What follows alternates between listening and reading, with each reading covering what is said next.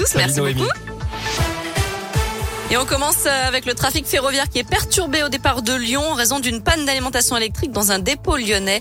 Les équipes de la SNCF sont mobilisées pour résoudre le problème.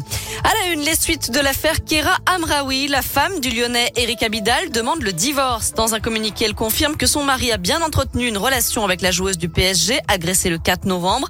Eric Abidal serait passé aux aveux lorsque les enquêteurs ont découvert une puce à son nom dans le téléphone de la victime. L'ancien joueur de l'équipe de France et son épouse devraient être entendus prochainement. La France est préoccupée par l'affaire Peng Shuai, la joueuse de tennis qui a disparu après avoir accusé un ancien responsable du parti communiste chinois de l'avoir violée avant d'en faire sa maîtresse. Depuis son message posté sur Internet le 2 novembre, la joueuse n'a plus donné signe de vie. De nombreux sportifs lui ont apporté son soutien. De son côté, l'ONU demande des preuves que la championne de tennis va bien. Retour dans la région avec des chiffres inquiétants. 219 classes fermées cette semaine dans l'Académie de Lyon à cause du Covid. Plus de 500 écoliers testés positifs dans l'Ain, la Loire et le Rhône. Le bilan en France n'a jamais été aussi élevé depuis la rentrée scolaire. Plus de 4000 classes fermées. Bien que le pays ait enregistré plus de 20 000 nouvelles contaminations en 24 heures, Emmanuel Macron n'envisage pas de reconfiner les personnes non vaccinées. Le président s'est confié ce matin à la Voix du Nord. À retenir aussi ce cluster dans le Beaujolais. 60 personnes contaminées au Covid après la fête des classe en 1 à Pouilly-le-Monial, selon le progrès. Une enquête ouverte en Savoie après l'agression filmée d'une collégienne à Albertville. Les images partagées sur les réseaux sociaux montrent la jeune fille de 13 ans se faire rouer de coups dans la rue par deux filles pendant qu'une troisième filme la scène avec son téléphone portable.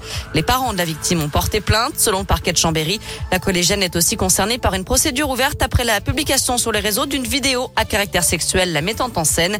Plusieurs personnes avaient été placées en garde à vue dans cette affaire au mois de mai. Pour le moment, aucun lien n'est établi entre ces deux enquêtes. Un événement à Paris, le Panthéon ouvrira gratuitement ses portes au public les 4 et 5 décembre prochains à l'occasion de l'entrée dans ses murs de Joséphine Baker. L'artiste franco-américaine, militante antiraciste, entrera au Panthéon officiellement le 30 novembre dans le mausolée républicain dédié aux personnages ayant marqué l'histoire de France. Du foot et l'ouverture de la 14e journée de Ligue 1 ce soir. Monaco reçoit Lille à 21h. Et puis dimanche soir à 20h45, ce sera le choc OL-OM à Dessine. Les Lyonnais qui seront privés de Léo Dubois, blessé. Damien Da Silva, lui, est incertain, tout comme Moussa Dembélé, même s'il a repris l'entraînement. Et Jason Deneyer devrait bien être sur le terrain. On termine avec du rugby et une arrivée au loup, celle du deuxième ligne anglais Joël Capoku. Il vient renforcer l'équipe au poste de deuxième ligne et pallier le départ contraint d'Étienne Ostuizen cet été. Voilà, vous savez tout pour l'actu de ce vendredi. On jette un œil à la météo pour cet après-midi. Malheureusement, bah voilà, hein, on devait avoir un peu de soleil. J'ai l'impression que c'est raté. Oui, hein, là, on n'y croit plus du tout. fini.